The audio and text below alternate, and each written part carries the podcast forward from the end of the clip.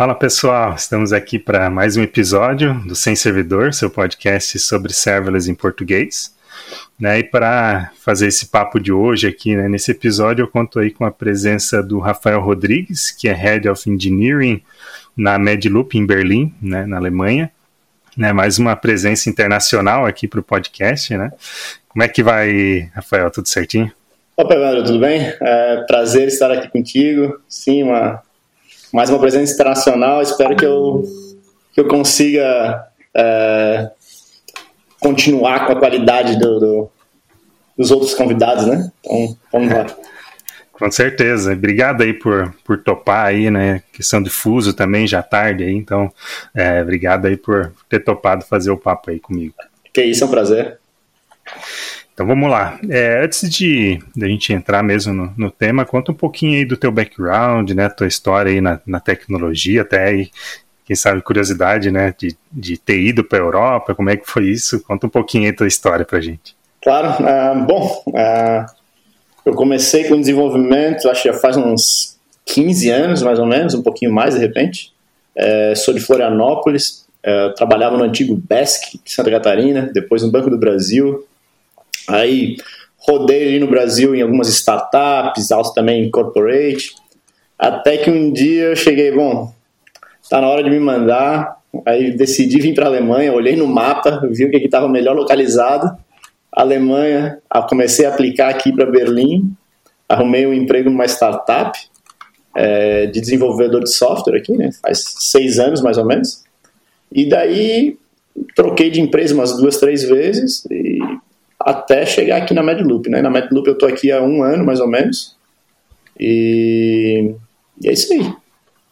Até se tu quiser contar um pouco, quiser contar um pouquinho para o pessoal que está ouvindo também sobre a Medloop, né? Eu particularmente não conhecia, né? E acredito que muitos também não conhecem. Se quiser também contar um pouquinho do, do negócio também para contextualizar aqui, o papo acho que vai ser legal. Claro, a MedLoop é uma, uma startup da, da área de, de medicina, vamos dizer assim, é uma health tech.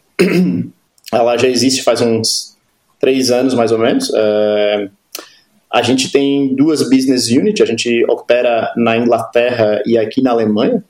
Uh, e a gente provê serviços tanto para pacientes como para médicos e hospitais, né? A gente tem dois tipos de aplicação, uma aplicação que a gente chama de da Patient uh, Facing App, que é onde o paciente tem acesso a todos os dados dele de, de, de histórico, né, de medicina, assim, e também a gente faz alguns tips, né, de, de o que o paciente deveria ter, ter que fazer, né, de acordo com os dados que ele tem, a gente vai lá e fala para ele é, o que seria bom para ele estar tá fazendo, né. E, uh, e também temos um aplicativo assim que, que roda nos hospitais ou clínicas né, para os médicos, né, para os GPs.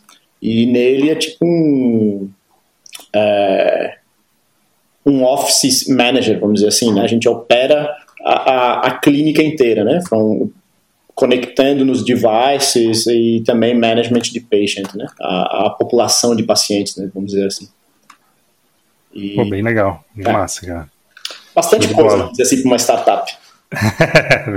bem, bem grandinho já o, o leque de, de coisas, né?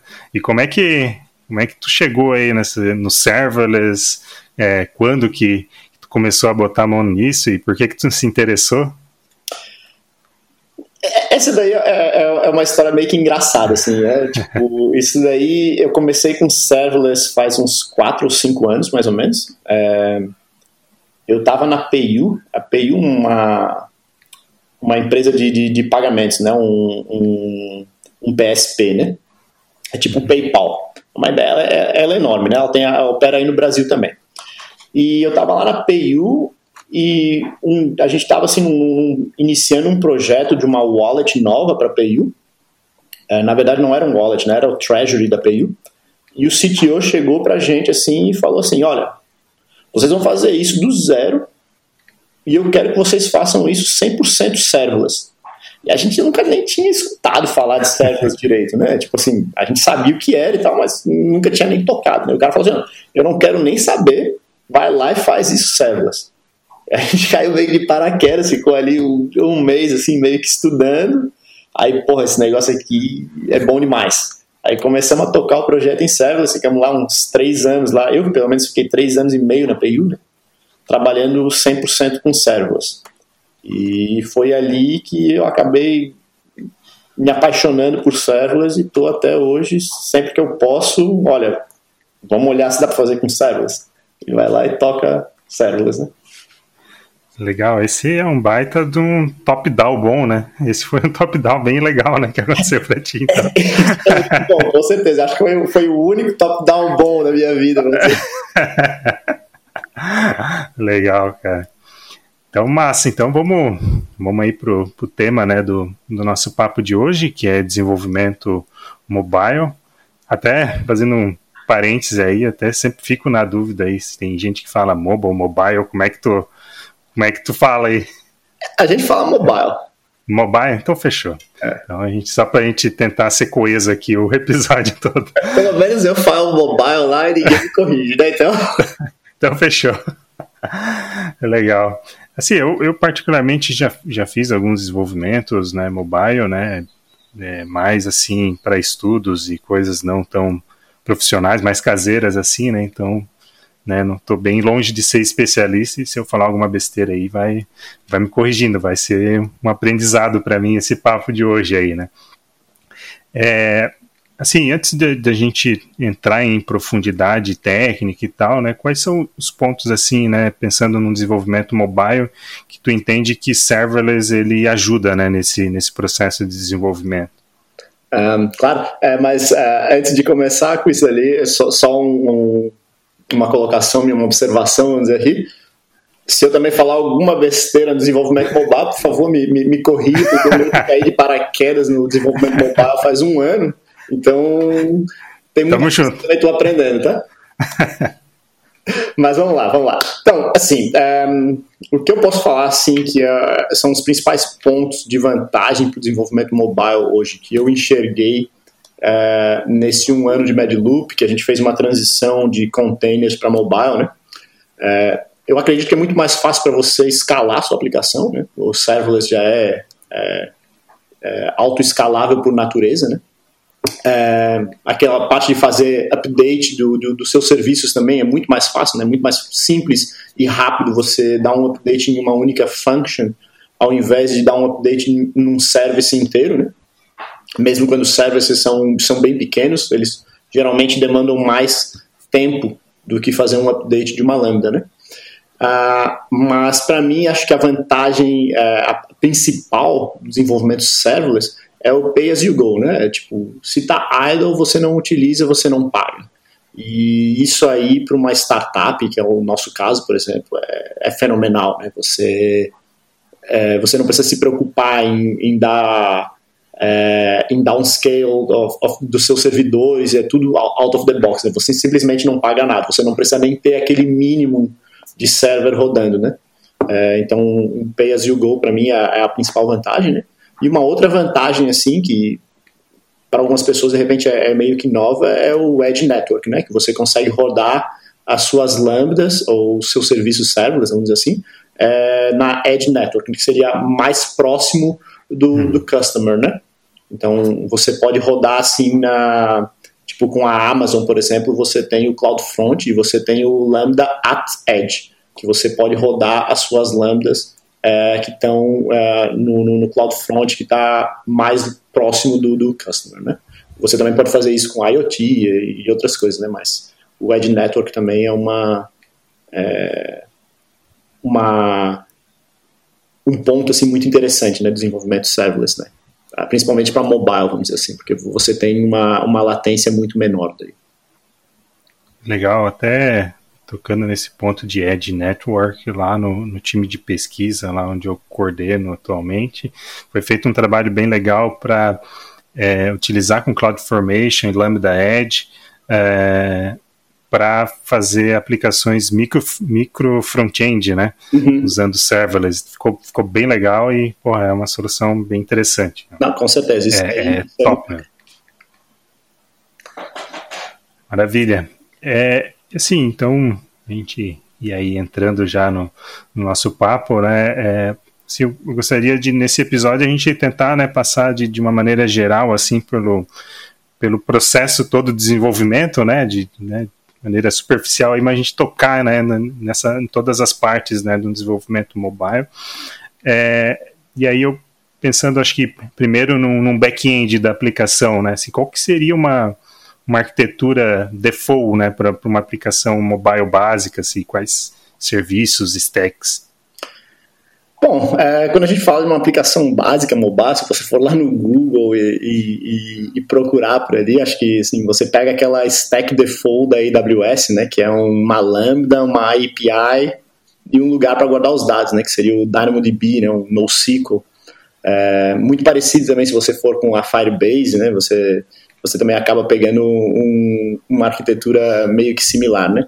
Então, o que você precisa para um, um desenvolvimento mobile vamos dizer assim, é basicamente o mesmo que para um aplicativo web, né? É o, o, básico é você tem o cliente, que para o mobile vai ser um. É, ou você vai para nativo, ou você vai para um, um híbrido, alguma coisa assim, e você vai ter aquele seu back-end, que o back-end vai ser uma API, vai ser a sua função, né? A sua lambda ou a sua, a sua function, e você vai ter um lugar para armazenar os dados, e é o DynamoDB. Essa é, o, é a arquitetura de default, eu acredito que é, poderia cobrir, sei lá, uns 70% do, do, dos use cases que, que a maioria das empresas tem, né? Que você precisa ter é um lugar para fazer uma request e pegar os dados de volta, né? Acho que esse é o, é o, é o, é o mais default e é o principal, assim, de uma arquitetura básica, né? Legal. E vamos lá, acho que assim, no desenvolvimento mobile, né, a gente acho que para desenvolver, né, demanda né, tu pensar já um pouco diferente, né, aplicação, não só do, do lado do, do cliente, da, da do, do, app em si, né, mas também o back-end, né, talvez tenha que, que desenvolver um back-end é, pensado, né, para aplicações mobile, né, é, é uma das coisas que eu penso, né, até foi algo que eu sofri no, no passado com uma aplicação mobile, né, é, é, de considerar, né, dependendo do público, né, redes móveis com baixa qualidade. Né? Eu sofri com isso no passado, né, com, com uma performance ruim para lugares mais restritos, interior, que tinha uma, uma rede móvel de baixa qualidade, isso é, é, trazia problema. Então, essa comunicação né, entre back-end e app né, ela deveria ser mais enxuta. Né? Isso é uma, uma preocupação padrão para apps é, mobile, né, e, e pegando o gancho nessa mesma pergunta, quais práticas né, e o que, que a arquitetura serverless pode, às vezes, ajudar né, nesse sentido? Então, é, com certeza, isso é, isso é algo que quando você vai estar tá desenvolvendo um aplicativo mobile, você tem que pensar na, a, no seu público-alvo. Eu acredito que não só aplicativo mobile, mas para qualquer tipo de aplicativo, né, você tem que ter isso em mente, né? É, qual a rede que você que o, que o customer vai ter acesso e e pensar em qual seria a tua solução, né? É, felizmente, na, no nosso caso aqui, é, os nossos customers geralmente eles estão numa rede muito boa, a gente não precisa colocar muito esforço nisso, né? Mas é, tem algumas estratégias que você pode já utilizar hoje em dia, que estão crescendo muito, por exemplo, o gRPC, né, que usa o protobuf, para te ajudar com a latência e o bandwidth, né? Você consegue é, ter uns pacotes de dados assim muito menores, né, do que um JSON normal num, num, num serviço uh, REST, né. Uma outra estratégia também que você pode utilizar é, GraphQL, que daí o cliente geralmente tem aquela uh, liberdade de escolha do que ele quer mandar, do que, que ele quer pegar no, no, no resultado, né? Não é, não tem que, não, não é aquela definição que já está pré-feita no, no, no API Gateway, né? Que, que você tem muito mais parâmetros do que realmente é necessário, né? Então você acaba cortando é, coisas que você não precisa com GraphQL, né? Também é um, é um negócio assim um pouquinho mais simples de, de utilizar é, do que o gRPC, por exemplo, né? Do que fazer alguma coisa que é binária, né? Mas é, esse, esse é um negócio que você realmente tem que ter em mente quando você vai desenvolver para mobile. Massa, é, tu até falou aí do, do gRPC, eu, eu lembrei que a AWS, se eu não me engano, disponibilizou agora nativo pelo API Gateway. Até vou, depois vou resgatar esse, esse artigo aí da, de, de lançamento deles, vou colocar na descrição aqui do, do episódio também, mas que daí já facilita um pouco mais aí para utilizar o gRPC também, né? Com certeza, com certeza. É, eu estava tentando dar uma olhada também nessa parte do gRPC é, umas duas semanas atrás, né? É, a AWS ainda tem algumas coisas, assim, alguns problemas, assim, integração com o Lambda, mas eles estão estão investindo e eles já têm alguns, alguns uh, serviços que eles já estão uh, integrando nativamente. Eu acho que o, uh, o load balancer, o network load balancer deles e o e o Event Bridge, eu acho que já falam com o gRPC. Eu não tenho muita certeza, isso. mas é. Mas é, é, é isso mesmo. É, é, o Application Load Balancer. Exatamente. Esse foi o que eu li a notícia, pelo menos. É, é, é, é uma coisa assim que para mobile eu acho que vai crescer muito assim no futuro também. Não só para mobile, de repente, né? Mas é, tem bastante gente aqui em Berlim, assim, eu vejo bastante empresa assim que eles na nas job offers, né, que eles têm, né, eles eles estão começando a pedir gRPC. Legal. Vamos lá, assim, né, é, pensando na, aí na comunicação entre o cliente, né, o app e o back-end, eu acredito que, né, como tu falou ali até de stack padrão, né, com API Gateway e tal, eu acredito que essa comunicação em geral deve se, se dar através de, de HTTPS, né, e, em geral, assim, tu vê que tem sido mais utilizado REST ou GraphQL é, para aplicativos mobile? Como é que tu vê essas, essas duas opções aí? Uh, com certeza, a HTTPS é alguma coisa que você realmente tem que, tem que, tem que ter na sua empresa hoje em dia, né? principalmente se você está na Europa com os data protection e essas coisas. Né? É, teve algumas startups aqui na Europa que tiveram é, muitos problemas por não utilizarem HTTPS. Né? É, então, é, eu recomendo assim que sempre pelo menos utilize ao menos HTTPS. Né? É, no nosso caso é mandatório, né? especialmente porque a gente é uma health tech. E, e bom, é, encryption também, né? É, tem outras estratégias de encryption que você poderia estar utilizando para te ajudar também no HTTPS, né? A gente tem alguns serviços na, na, na Medloop que além do HTTPS a gente faz um end-to-end -end encryption, né? Tipo chat. É, a mensagem jamais fica aberta para a gente na Medloop, né? Ela é criptografada no cliente, daí transferida via HTTPS para o server, o server redireciona para o para o doutor, assim, para o médico, né? E lá ele vai ter a chave dele para descriptografar, para dar o decrypt na mensagem, né? Então, assim, tem várias coisas que você tem que pensar, não só no, no HTTPS para segurança, né? E na questão de, de REST e GraphQL, né, a API Gateway, um, eu acho que vai assim, vai do, do, use case, né? Eu acho que tem algumas vantagens muito grandes no GraphQL, é, mas o GraphQL também tem alguns problemas, né? Por exemplo, é, ele é muito mais complexo de você desenvolver do que uma API REST, né? Especialmente porque o REST já está aí no mercado faz tempo, né? Todo mundo sabe fazer uma API, né? Um outro problema assim que eu vejo assim com, com o GraphQL é que você é, você sempre retorna 200, mesmo se der um erro no, no, no servidor, ele vai retornar 200, né? Então você não consegue dar o catch no erro simplesmente por HTTP response. E caching com GraphQL também é mais difícil. Como você tem um endpoint para tudo, né, o GraphQL tem um endpoint para tudo, você não consegue utilizar um, um, um HTTP caching, né? não, não é aquele negócio simples. Então você tem que pensar num caching de uma maneira um pouco diferente. Você tem que inserir algum outro framework para caching. Né? Então é um pouquinho mais difícil. É, mas eu vou dizer assim que GraphQL é, é um negócio assim que que vale a pena é, você começar com ele hoje em dia, porque até porque está crescendo bastante aí no mercado. E se é mobile, tem aquilo que eu estava falando antes, né? Do, do overfetching e underfetching, né? Você, como cliente, escolhe o que ele vai buscar e o que vai retornar para ele, é muito mais fácil você controlar o tamanho do payload, né? Então, é, é uma grande, grande vantagem isso daí. Né? E também o GraphQL é altamente tipado, né? O que ajuda bastante é, o desenvolvimento. Legal, esse, esse lance de, de retornar sempre 200, eu brinco que, que é o novo SOAP, né? Pois é. Só para botar um pouco de polêmica aí. Sim, sim, sim. Não. Como eu disse, ele tem as desvantagens dele, né? Mas.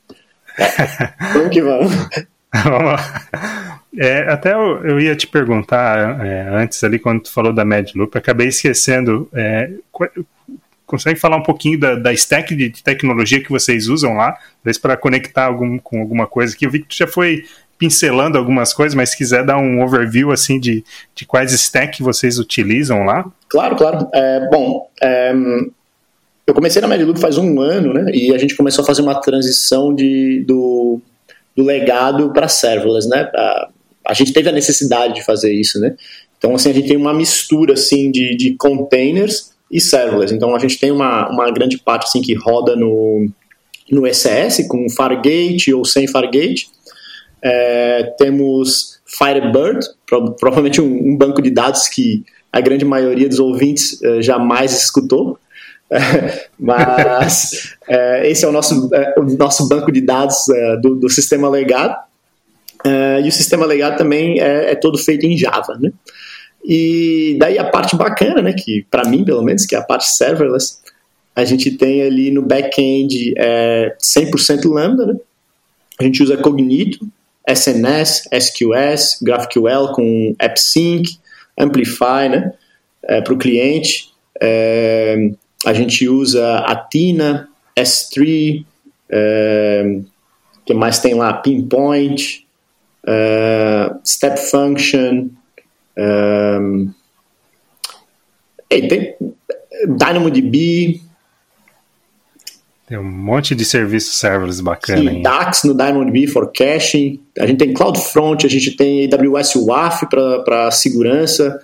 A gente também usa Load Balancer no legado, que eu esqueci de, de mencionar. A gente usa o, o, Application Load Balancer, o Network Load Balancer. E para deployar tudo isso aí, a gente usa é, Terraform, mas a gente está ultimamente a gente está experimentando um pouco com o Amplify, né? E o Amplify usa CloudFormation, né? É. Daí a gente também tem é, CloudFormation ali. Mas geralmente quase tudo é no é no Terraform. A gente também tem é, como, como a, a rede de, de medicina, vamos dizer aqui, da, da, da, Inglaterra, por exemplo, é uma rede restrita, né?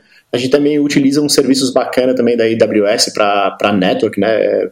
Como o Direct Connect e essas coisas assim para fazer uma, uma conexão direta com, com a, a network da HSN, né? Que é o que roda todos os serviços de, de health da, da Inglaterra, né? Legal.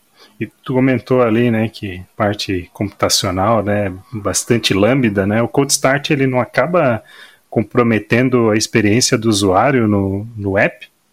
Olha, ele com certeza, mas uh, isso é um negócio que quando você está fazendo as suas lambdas, os seus serviços, você tem que pensar muito bem em como a sua lambda vai ser utilizada, né? Porque você, se a sua lambda é chamada a todo momento pelos seus customers, você nem precisa se preocupar com o cold start, né? Porque ela vai estar sempre ali warm. É, mas é bem difícil disso acontecer com todas as lambdas quando você tem um back-end que é 100% serverless, né? Então a estratégia que a gente tomou na MedLoop é de tentar fazer o cold start da lambda ser o mais rápido possível para o cliente não sentir aquele cold start. Né? Inclusive, tem um, um, artigo muito bacana sobre isso do The Burning Monk, que ele fala exatamente né, como optimizar o cold start da Lambda, que vai fazer que os seus customers nem sintam que, que a Lambda estava demorando para iniciar. Né? Ele é tão rápido que, que é praticamente uma request normal. Né? Um, agora, com certeza isso daí não é uma coisa que você consegue aplicar para todas as lambdas, né? Alguns pacotes das lambdas vão ser um pouquinho maior que os outros, né? É, aí você pode pensar em uma outra estratégia que você poderia alocar alguns recursos, é, tipo fazer o provision né, para as lambdas, né? Ou é, manter elas quentes de, de, alguma, de algum jeito diferente. Né? Por exemplo, na MedLoop, a gente pensa que usando o Provision para AWS Lambdas é um pouquinho, um pouquinho caro e a gente decidiu por, por utilizar CloudWatch, né, para as lambdas que a gente tem que manter quente a gente não conseguiu reduzir o tamanho do pacote, né. Simplesmente vai lá a cada cinco minutos manda uma request do CloudWatch para manter ela quente, né. Legal. É, sem contar que também dá para ir ter uma estratégia de arquitetura, dependendo também do, do caso de uso aí, né, sei lá, usando um SQS da vida, né, onde tu consegue é, é, já escrever numa fila direto e teu, teu throughput ali, né? Com certeza, ser, com certeza. Vai ser bem menor também, né? Quando, quando, quando, você não tem aquele, aquela necessidade de fazer uma request response é, no, no, mesmo momento, assim, né? Aí você pode utilizar um buffer na frente, fazer um SQS ou um SMS, né? exatamente. E mandar direto com o API Gateway ali. Exatamente. Felizão. Exatamente.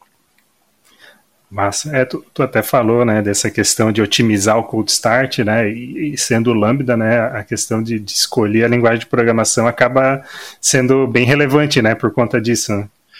Com certeza, e, e, eu recomendo utilizar uma linguagem assim um pouquinho mais leve, tipo Node.js ou uh, Python, eu acredito também é muito fácil de fazer um cold start bem leve, é, acredito que Go também, né, é e a, a diferença assim, pelas, da, da, das linguagens de programação que a gente trabalha lá na Medloop, né, que é Node.js e Java, Kotlin, né, é absurda, né, tipo, a, é, é, muito grande a diferença, né, pra, do, do, do warm-up de uma Lambda Node para uma warm-up de Lambda Java, né.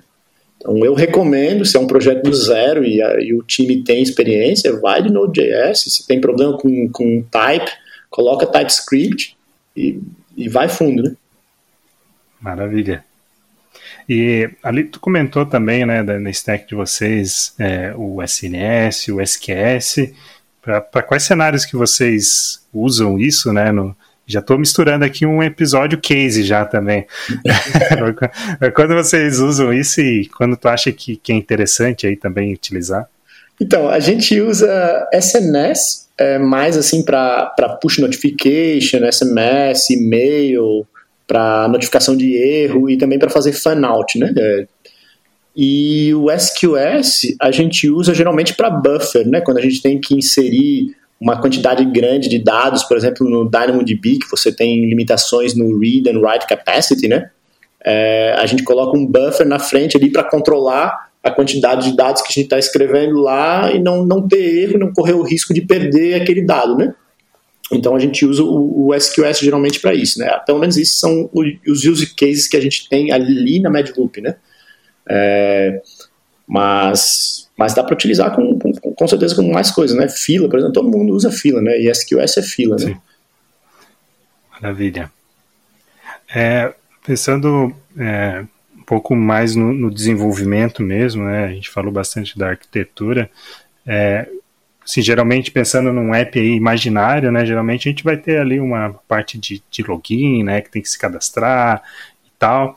É, o que, que, a gente tem aí de, de opção para a gente se manter serverless também nesse, nesse aspecto de, de login, de autorização?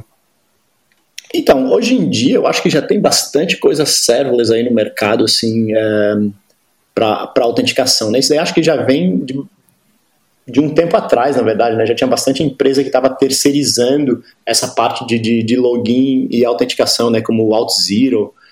E, e hoje você também tem ali o Cognito, o Firebase, Firebase Authentication, né? Então são, são serviços assim que você simplesmente pluga na sua aplicação e você basicamente não tem que se preocupar muito com o que está acontecendo lá, né? É, na Medloop a gente usa o Cognito, né? O Cognito oferece hoje ali, ele tem OTP, ele tem MFA, tem user management, tem é, analytics, ele tem é, segurança, tipo, para saber se, se um device nunca foi utilizado ou não, né? Que ele tem o device check deles, integração com OpenID, ele faz uma, uma tu pode customizar ele com Lambda. Para mim, isso, o Cognito é sensacional. Assim, ele, ele evoluiu muito nos últimos anos. Assim, eu utilizei o Cognito assim, uns 4, 5 anos atrás. Assim, ele era terrível, né? E hoje em dia eu, eu uso Cognito ali na, na Medloop e é sensacional. Massa.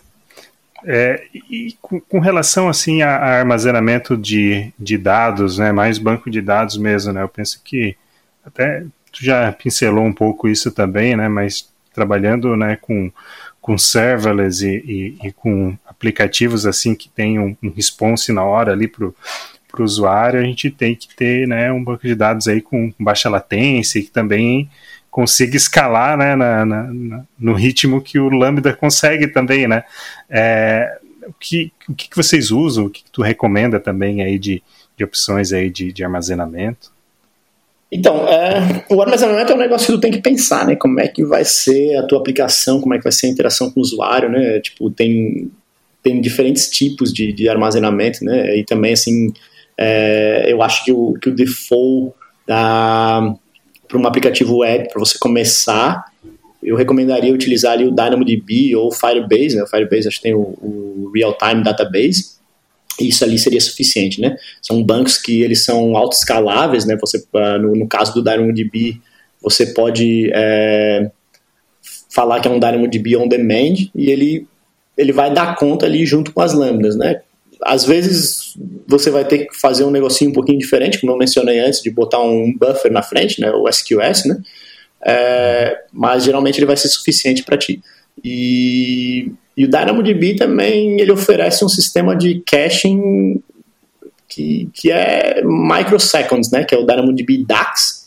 E, cara, isso dali vai resolver a maioria dos teu, do, do teus use cases e é só alegria. Mas agora, se, se você tiver um pouquinho de, de dificuldades na hora de é, montar um, um, uma base de dados NoSQL, né, porque ele, ele exige uma forma diferente de se pensar, né, porque você tem que fazer as queries de uma maneira diferente, né, você é, você não consegue fazer aquelas queries de full, né, que existem no, no, nos bancos de dados tradicionais, né, então você tem que pensar um pouquinho diferente nos seus indexes, na sua sort key e, e realmente requer um pouquinho mais de experiência, né, mas se isso é um problema, tem uma outra solução serverless, por exemplo, na Amazon, que é o Aurora Serverless, né, que você consegue rodar um banco de dados tradicional, né, tipo Postgres ou MySQL, e, e vai fundo, né, funciona muito bem, autoescalável, pay as you go,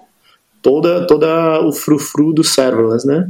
Então, é, é, é uma outra opção que você tem aí, né. Uma outra estratégia de armazenamento de dados, que na verdade geralmente é um, é um tipo é, misto, assim, né, uma, uma híbrido, assim, que você armazena os dados também no mobile, né? Você faz o customer é, ter a opção de armazenar os dados no mobile, fazer operações com o mobile offline, né? E depois você faz esse sync da, do dado, né? O sync do delta dos dados, né? Inclusive o, o Amplify oferece um, uma, uma ferramenta para fazer isso daí.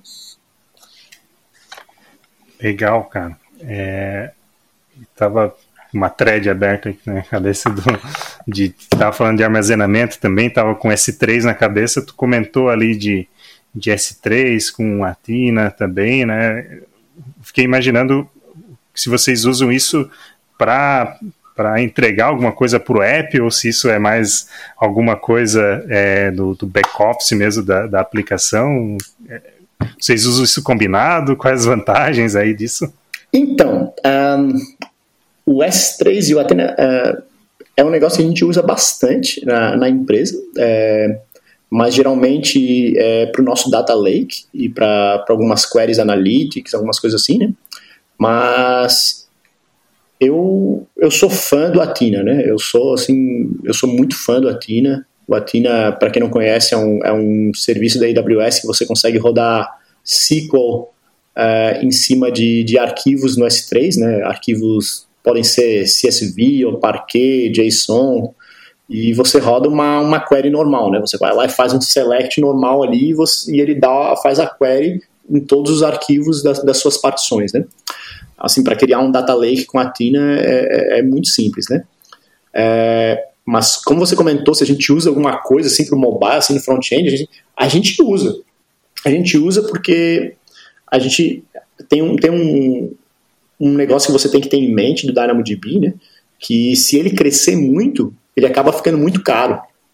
Então, o que a gente fez na Medloop para minimizar essa, esse problema é quando os dados começam a ficar muito antigos, a gente começa a migrar eles para o S3. Então, se o customer quer ver um, um dado antigo dele, ele vai fazer uma request para o Atina, vai rodar uma query no Atina, e quando essa query ficar pronta, ele vai ser notificado e ele vai poder ver os dados desse, desse que, ele, que ele fez a requisição, né? Então, essa foi uma estratégia que a gente fez para não deixar o DynamoDB muito caro, né? Foi passar os dados dos arquivos, like, fazer tipo um archive no, no, no, no S3 e utilizar o Atina para recuperar esses dados. Pô, muito legal isso aí. Eu fiquei é, é que, que, nem aquela coisa, né? Às vezes tu quer um, um extrato lá do teu banco lá de, de, uns anos atrás, seria algo nesse sentido, né? É, Já vai estar tá arquivado lá e ele faz uma requisição e daqui a pouco tu tem ali na mão, automatizado também, bonito, serverless, né? Mas com outra estratégia, né? Exatamente, até porque você, quanto menor for a sua, a sua base de dados também, mais rápida ela é, né? Então, tipo, Sim. apesar de você fazer direto like, é, queries é, em cima das keys, né? Dependendo de como ela está modelada, poderia, poderia crescer um monte, né? Então, o ideal é você manter o, o, o seu NoSQL database bem enxuto, né? Então, é, essa é uma das estratégias que a gente tomou. Né? Uma outra coisa que a gente utiliza o S3, que eu não mencionei, né? A gente também é, guarda todos os tipos de documento do, dos pacientes, assim, tipo como um raio-x, um exame de laboratório, uma receita médica, assim, qualquer documento assim que foi printado assim no, no, no, no uh, na clínica, né? Ele é guardado no, no S3 e a gente faz tipo um index com, com, Node, uh, com o DynamoDB. Então o customer faz uma query no Dynamo via uma lambda, a gente gera um link do S3 para download e ele recebe, o cliente recebe aquele link e daí faz um, um, download direto no S3, né? Isso também é um negócio que a gente usa o S3 bastante. Legal, cara, muito bom. É, e aí, né, a gente falou bastante de back-end, né, mas agora falando do lado do, do app, né, o que que a gente tem alguma coisa, né, que em serverless que ajuda também a gente aí a, a fazer o desenvolvimento do, do app em si ou da, da, da do sistema web e tal? Então, é, no caso da Amazon, é, a Amazon está investindo bastante no Amplify, né? O Amplify é um cliente mobile que o que ele é? Ele é um set de, de APIs, assim, ele é uma framework, né? Que tem, tem várias APIs é, que comunicam com os serviços da Amazon, né? Então, ele, se tu começar um projeto do zero, assim, por exemplo, o Amplify, ele vai criar tudo para ti, ele vai criar todo o teu back-end, vai criar o skeleton do front-end, e, e, você simplesmente usa as APIs, assim, os métodos que ele já tem definido ali no cliente para chamar, né? Para chamar um GraphQL, para chamar um, um, API Gateway, ou para chamar o S3, ou para chamar o Pinpoint. Então, assim, ele já tem um set assim de operações assim out of the box para você que você principalmente você não precisa se preocupar em desenvolver, né? Então ele acelera muito o desenvolvimento do, da, do cliente para você, né? E ele não é só para mobile, ele também é para desenvolvimento web, né? Você consegue fazer uma aplicação React usando o Amplify. Pô, bem legal. Essa, essa parte aí eu sou bem mais. Eu sou um cara mais de back-end, né? Então, até tô, tenho, tô no meu to-do list aqui, né? De, de brincar um pouquinho com o Amplify, que eu já tô curioso aí para ver. Quero fazer uma brincadeira aqui. Quem sabe em breve aí até faço é, publica alguma coisa nesse sentido aqui que eu quero fazer umas experiências aqui. É, então, é, é, isso, é, isso, é, isso é engraçado porque isso foi para mim a mesma coisa, né? Eu cheguei na MadLoop, eu era 100% back-end, né? Eu cheguei lá, tem que tomar conta no aplicativo iOS, outro Android, mais um monte de back-end, coisa assim. Aí eu putz, tem que aprender front-end. o, o, Amplify me ajudou bastante, né? Em pouco tempo eu já estava me sentindo um expert de, de desenvolvimento mobile, né? Só porque assim eu conseguia fazer as coisas funcionarem. mas eu vou te falar assim que apesar de todos os prós do Amplify, é, quando você tem que fazer alguma coisa assim um pouquinho mais customizada, ele, ele requer um pouco mais de você, né? É, tipo, se você vai um pouquinho além do que ele oferece out of the box, você vai ter que saber de CloudFormation, de Apache Velocity, etc. Né? Você vai ele, ele pega ele, ele fica um pouquinho mais complexo, né? E vamos dizer assim, pelo menos para mim, no meu ponto de vista, assim, CloudFormation, assim, é, é difícil de trabalhar, né? É muito verboso. Você vai do Terraform pro CloudFormation, então, tipo, ah, mas, mas vai, vai. Acostuma. Acostuma. Legal. É, e assim, já caminhando aqui para o final do nosso papo, né, uma coisa que eu não poderia deixar de, de perguntar, né, sempre que eu penso em, em algum aplicativo, né, eu penso em push notification, né? É, como é que é fazer push notification, né, e se manter serverless, né? Como é que, como é, que é essa combinação? Bom, um, push notification, na verdade, é, eles são APIs que a Apple e a Google, por exemplo, eles oferecem para você out of the box, né? Você vai lá e chama a API deles e, e manda uma mensagem, né? Você precisa ter um, um device token que você, get, você pega quando o usuário é, permite que a sua aplicação mande push. É, mas quando a gente fala de AWS, é, a AWS consegue te ajudar a fazer o management desse device token e chamar as APIs da Google e da, e da Apple, né? Como elas têm um, um, uns payloads um pouquinho diferentes, né? Você pode utilizar uma, uma API única que chama qualquer uma das duas, né? Então isso é uma, uma das vantagens da AWS, né? E a AWS ela faz isso com, com SNS, você consegue chamar uh, direto um tópico SNS que é, que é configurado com a Google ou com a Apple e, e, e manda uma push notification. Né?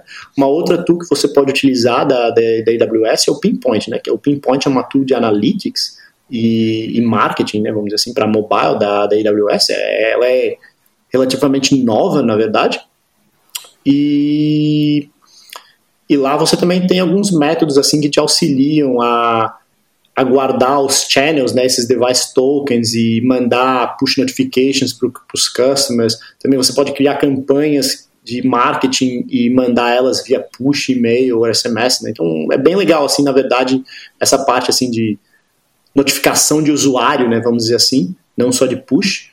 Com a Amazon você pode utilizar SNS ou o Pinpoint, né, direto. Então é, é bem bacana. Uma outra coisa que eu também não, não mencionei do, do Pinpoint que eu acho legal é que ele é, ele é integrado nativamente assim com o Cognito, né? Então, uma vez que você registra um usuário na sua app com o Cognito e ele aceitou receber push notification, isso tudo já está lá guardado no teu Pinpoint e, e você já pode começar a mandar push uh, pelo Pinpoint, assim, fazendo marketing campaign e etc, né, direto por lá, né, e o legal é que, é que isso aí com o Amplify, né, quando você faz tudo isso aí com o Amplify, você faz, tipo, escreve duas linhas de código de configuração e mais duas linhas de código do teu back-end e você tá mandando push direto para os seus customers, né. Então, é, Simples assim, né? Exatamente. Legal, cara. Pô, foi, foi uma aula aí esse episódio, cara. Só para a gente fechar aqui, é, quais dicas assim tu daria para aqui no finalzinho, né, para quem está ouvindo e quer fazer o seu app é, mobile aí serverless, né, e talvez tenha o mesmo nível de conhecimento que eu, assim, em desenvolvimento mobile, né, muito próximo de zero. quais, quais as dicas assim práticas que tu quer deixar de recado final aí para quem quer desenvolver isso, server? Bom, é, eu também o meu conhecimento era zero há um ano atrás, né? Então eu caí de paraquedas ali e eu vou falar assim que eu dei uma pesquisada no, no na, na, na, internet assim no começo assim eu estava estudando bastante assim o que, que eu podia fazer assim para me ajudar a aprender a desenvolver mobile né? e eu me deparei com o Amplify né? Como eu queria ir para essa parte do serverless. E, e, cara foi sucesso. É, é muito fácil a documentação do Amplify é muito muito muito boa. Tem muita muita coisa na, na web é, referente ao Amplify tem o The Bunny Monk, é, que é um, um dos AWS Serverless Hero, né? É, ele tem umas videoaulas, umas masterclass agora que ele está lançando aí esse mês, na verdade, ele está lançando várias, uma atrás da outra, e, ele está falando muito do Amplify. São muito, muito bacanas, assim, para você aprender a desenvolver uma aplicação de produção mobile com Amplify, né? Você vai do zero para entregar uma aplicação em produção, né? Então, é, eu, eu recomendo muito é, dar uma olhada no, no, no, blog, pelo menos, do The Bunny Monk, e, e utilizar Amplify. Para quem, quem não tem experiência em mobile, tipo a gente, né, como eu há um ano atrás, né, é, é uma coisa que vai, vai te acelerar muito o desenvolvimento mobile, né? Não só mobile, como web, né? Aí você, se você já tem um conhecimento web ali com React, você vai para React Native ou até mesmo o Flutter da Google, né? E e você vai se sentir um expert em desenvolvimento mobile, né? Você vai ali em duas horas, você já está debugando o teu aplicativo no Android ou no iPhone, né? Legal, até fiquei tentado a fazer esse masterclass, mas agora esse final de ano tá meio complicado, então passei dessa vez, mas ano que vem talvez até, cara, ter uma aula aí com, com The Burning Monk ia ser uma honra. Até eu participei esses dias um, de uma palestra, né? Ele ele estava palestrando no mesmo evento que eu e tal, e é, o cara é foi uma consultoria gratuita assim que ele deu na palestra dele. Ele é fera, né? Ele é fera. É fera. E aí eu descobri que o nome dele, né, eu sempre falava Yan Kui, né, mas é Yan Choi. Yan Choi. Então, foi, já aprendi a pronunciar o nome dele. Mas legal, cara. Acho que a gente fecha aqui o episódio. Foi muito legal. Comentei ali, foi, foi uma aula aí esse, esse episódio. Pô, muito, muito legal mesmo. Agradeço aí pra caramba a tua participação, né? O teu engajamento aí de, de, de participar do, do episódio. O episódio com certeza vai ser bem legal aí para quem escutar. Ah, eu que agradeço, uma honra estar aqui, aí falando com, com o pessoal do Brasil. Muito bom o teu trabalho, Evandro. Aí bola para frente. Valeu, cara. Muito obrigado. Um abraço. E assim a gente encerra aí o episódio do Sem Servidor, né? Seu podcast sobre servers em português. Até a próxima.